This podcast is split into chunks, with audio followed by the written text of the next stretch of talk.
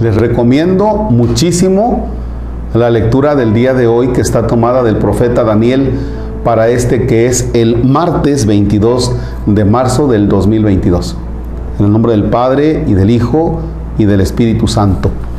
Es ni nada más ni nada menos que el profeta Daniel, el capítulo 3, versículos 25 y luego versículos del 34 al 43. En aquel tiempo, Azarías oró al Señor diciendo, Señor Dios nuestro, no nos abandones nunca, por el honor de tu nombre no rompas tu alianza, no apartes de nosotros tu misericordia, por Abraham tu amigo, por Isaac tu siervo, por Jacob tu santo, a quienes prometiste multiplicar su descendencia como las estrellas del cielo y las arenas de la playa. Pero ahora, Señor, nos vemos empequeñecidos frente a los demás pueblos y, estamos humillados por toda la tierra a causa de nuestros pecados. Ahora no tenemos príncipe, ni jefe, ni profeta, ni holocausto, ni sacrificio, ni ofrenda, ni incienso, ni un lugar donde ofrecerte las primicias y alcanzar misericordia. Por eso acepta nuestro corazón adolorido y nuestro espíritu humillado, como un sacrificio de carneros y toros, como un millar de corderos cebados. Que ese sea hoy nuestro sacrificio y que sea perfecto en tu presencia, porque los que en ti confían no quedan defraudados.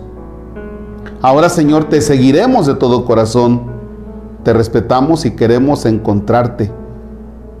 No nos dejes defraudados. Trátanos según tu clemencia y tu abundante misericordia. Sálvanos con tus prodigios y da gloria a tu nombre. Palabra de Dios. Súper interesante la oración de Azarías a Dios. Primer elemento, Señor, no nos abandones. Mira que estamos empequeñecidos ante los demás pueblos y la causa es esta, nuestros pecados. Pero luego viene un momento de lamentarse la situación que vive el pueblo a causa de esto. ¿En qué sentido lamentarse? Dice, mira Señor, no tenemos ni jefe, ni profeta, ni holocausto, ni sacrificio, ni ofrenda, ni incienso, ni un lugar donde ofrecerte sacrificios para alcanzar tu misericordia.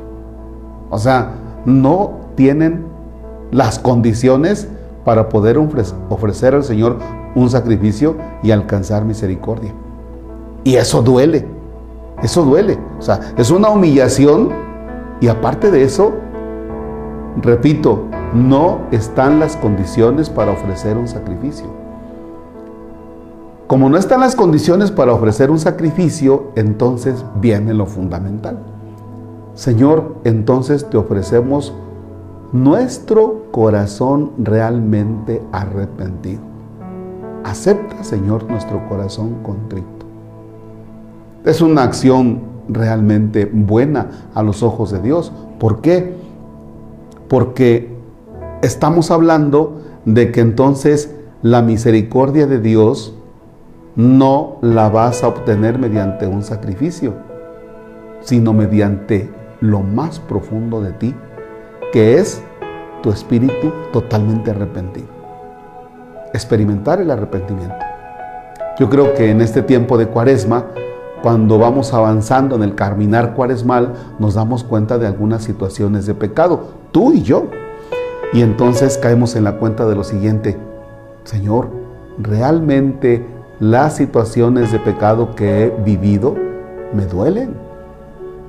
Cuando estamos ya por dormir o cuando estamos acostaditos en la cama, no sé si a veces te dan vuelta los pecados y dices, caramba, es que yo soy este.